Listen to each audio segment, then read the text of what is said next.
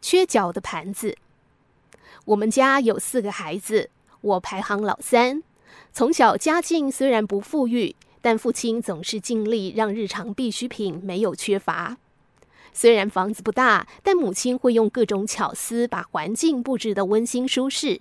兄弟姐妹彼此感情也很好。母亲擅长料理，能用简单的食材变化出各种菜色。他也特别注重用餐的气氛和礼仪。小时候，我从来没有去过外面的餐厅吃饭。但我相信，再昂贵的料理也比不上妈妈的手艺。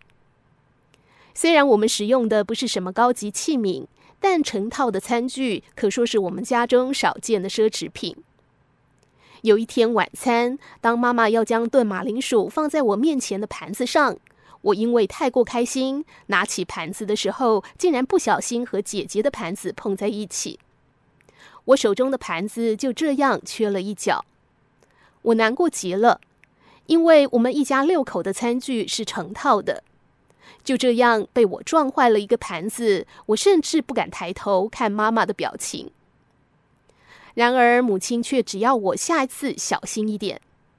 妈妈说：“就算缺了一角，还是可以用啊。”之后，每当吃饭时间，我们每个人都可能拿到那只缺角的盘子。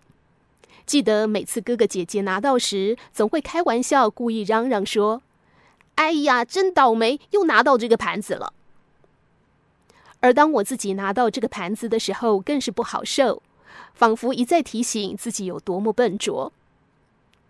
这天，妹妹拿到缺角的盘子，正要嘟起嘴开始抱怨，突然父亲宣布说。从现在开始，只要拿到这只盘子的人，所有的人都要亲他一下。说完，父亲便起身走向妹妹，搂着她亲吻她的双颊，并示意要我们其他人也这么做。妹妹笑得开心极了，她不再觉得自己倒霉，反而觉得格外受到大家的疼爱。此后，每回吃饭，大家就座之后，必定会有一个人洋洋得意的宣布。哈，我拿到了。倘若家中有人遇上了特别不开心的事情，大家会刻意的把那只缺角的盘子放在他的座位前。通常经过一番热情的亲吻之后，那个不开心的人也会笑逐颜开，烦恼似乎都一扫而光。随着时间过去，那只缺角的盘子真正毁损到不能再使用了。之后家境渐渐宽裕。放在橱柜的餐具也不止一套，然而我特别怀念那段家人之间互相亲吻拥抱的日子。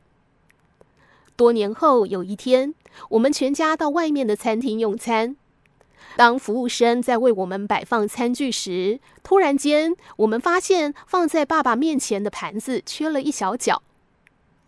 当时我们应该请服务生为我们换个盘子的。但是我们兄弟姐妹只露出会心的一笑，纷纷起身拥抱亲吻父亲。曾经的缺陷成为了幸福的印记。如今的我，不论遇到再糟糕的事情，都可以换个眼光来看待。人生的缺角，要透过旁人的爱和自己心灵转念来填满。就像残破的盘子，初期拿到的人觉得是件倒霉的事。但因为家人的爱，倒霉的事情瞬间转念成了幸运。那个残破的一角瞬间被爱填满，缺角的人生顿时也变得圆满。